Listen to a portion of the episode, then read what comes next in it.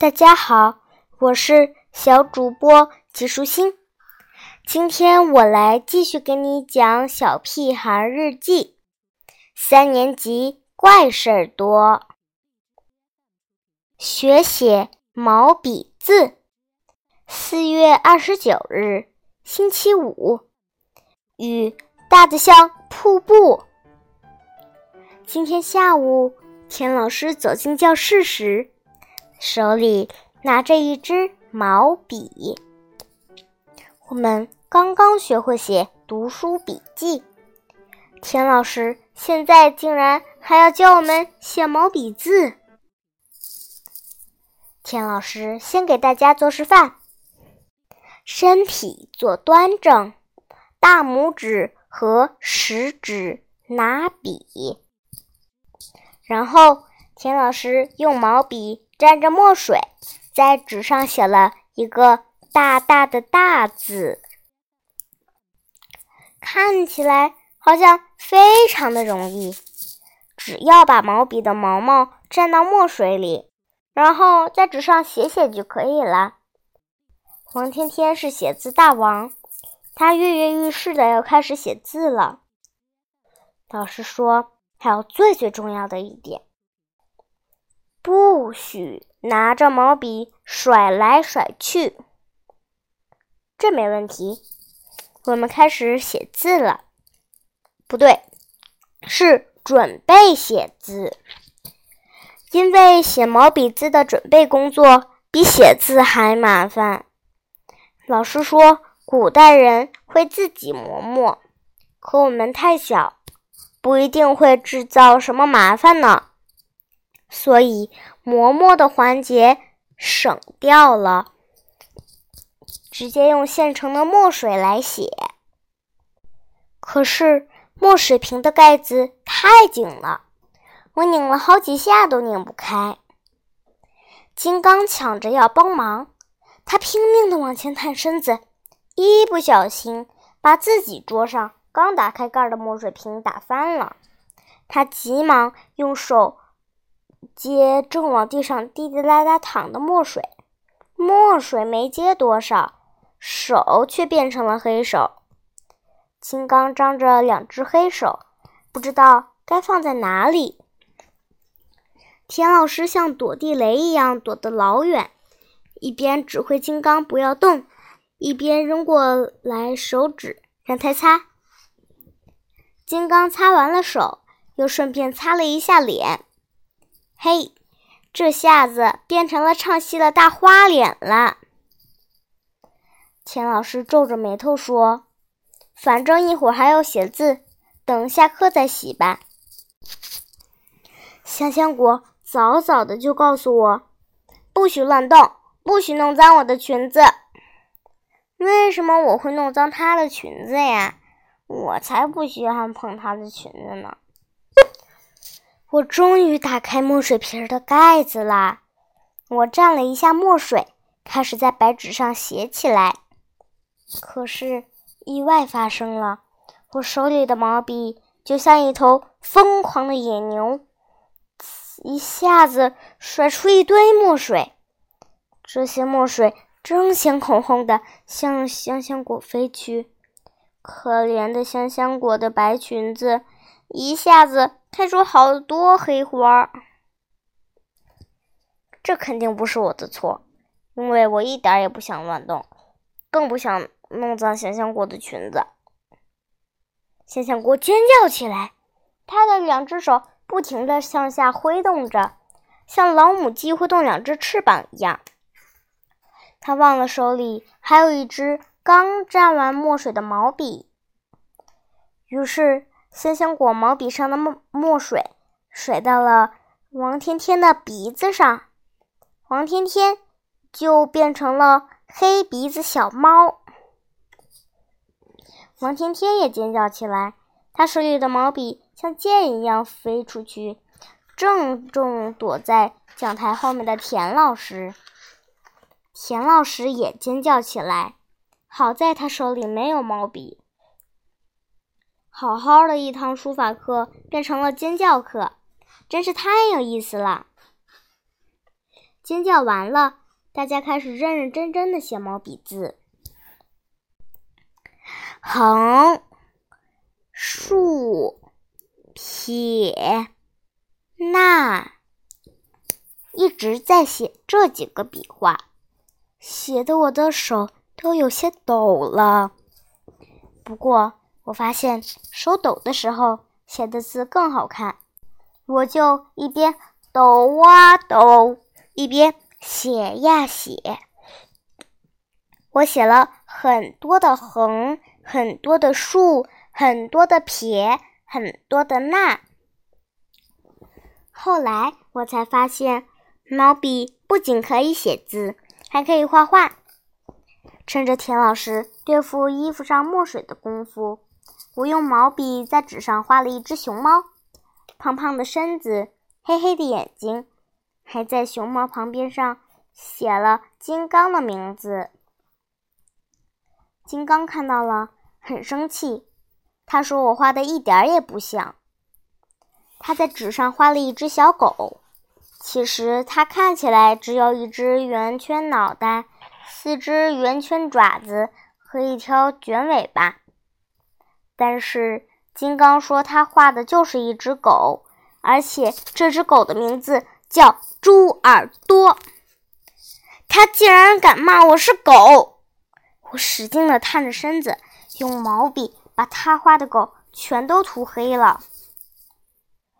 金刚尖叫着说：“我毁了他的作品。”他冲过来，把一整瓶墨水都倒在了我写的字上，我的作品也被毁了。田老师不得不走过来，把我们两个人拉开。这个过程中，他可怜的刚刚洗干净的衣服上面又印上了一个大大的黑手印，这是金刚的杰作。田老师命令我们站到教室的墙角。反省自己的错误，还发我们每个人写一份检讨。我问田老师：“我可以用毛笔来写检讨书吗？”“不可以。”田老师很坚决地说。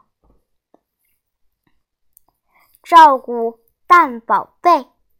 五月六日，星期五，风儿轻轻地吹着树叶。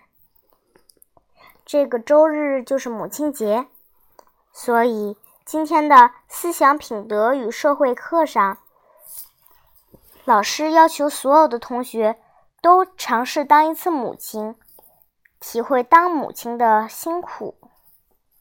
还有一个神秘的道具，一只鸡蛋。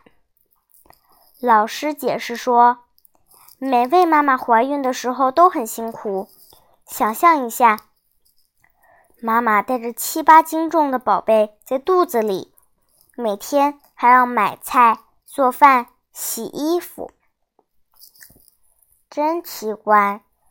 妈妈为什么不把我扛在肩膀上呢？这样会容易些。现在每个同学的脖子上都挂了一个小布袋，里面装着一只蛋，蛋贴在肚子上，感觉有点怪怪的。因为蛋很小，所以从衣服外面上基本看不出来。从现在开始，你们无论上课、下课、吃饭还是上厕所，都要带着这只蛋，要小心呐，不要碰破了。蛋破了，就说明你的宝宝没有了。今天放学的时候，我们来看一看。谁的蛋仍然是完整的？老师说：“这太轻了，不就是一只蛋吗？太容易了吧？”胡小图满不在乎地拍拍肚子：“交给我，没问题。”就这一个动作，只听“啪”一声，胡小图的鸡蛋已经碎了。胡小图耷拉着脑袋，像只斗败的公鸡。下课的时候，金刚和往常一样，火箭一样的冲出教室。刚窜出几步，突然停下脚步。他想起来肚子上面还有一个小宝贝儿呢，这可太危险了。金刚放慢脚步，一步一挪的走着，看上去就像一个老太太。可是没走几步，就被一个足球砸到肚子上。可怜的小宝贝呀，变成了一滩鸡蛋清和鸡蛋黄。看来，想要这只蛋完完整整的在肚子上生活一天，真是不容易的事情呢。第三堂课是体育课，平时大家都盼着上体育课，可是今天不一样，我们都很害怕上体育课，因为体育课里的任何项目都不利于蛋的安全。可是体育老师一点也不理解我们。竟然要测试我们两百米跑步！我们第一次带着一只蛋跑步，既要小心蛋的安全，又要尽量快点跑，这可是太困难了。测试的结果，只有胡小图和金刚两个人及格了，我们全都不及格。在跑步过程中，又有五只蛋牺牲了。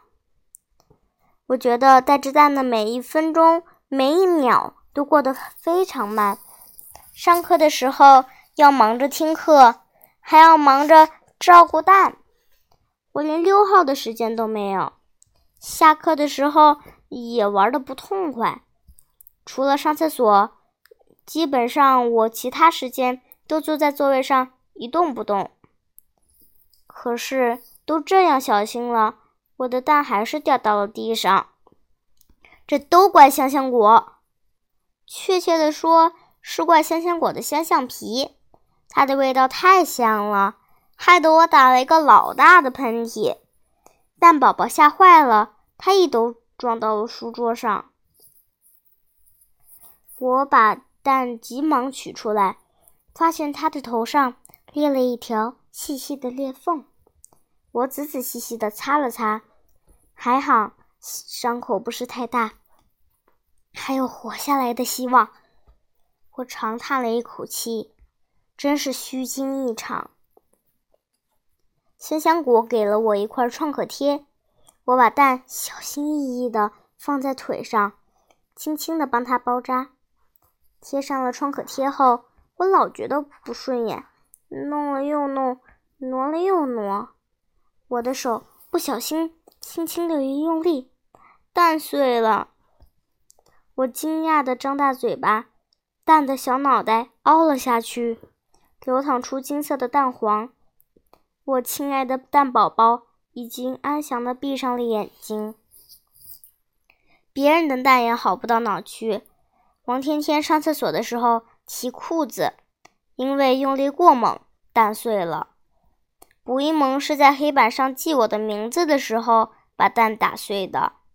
刘坚强的蛋是他上课打瞌睡的时候压碎了。一天还没到，大家的蛋纷纷壮烈牺牲，只有香香果保护的蛋完整无损。护蛋一天的经历，都让我们有了很深的体会。一只小小的蛋就把大家累坏了。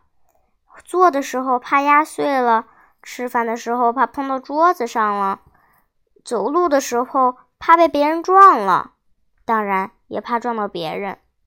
玩的时候更要小心，踢足球那是绝对绝对不可能的事情嘛，太危险了，连他喘气都怕挤坏了蛋。如果换成一个真正的婴儿呢？妈妈可真是了不起，真不知道妈妈是怎么把我们孵出来的。今天的内容就是这些啦，小朋友，拜拜。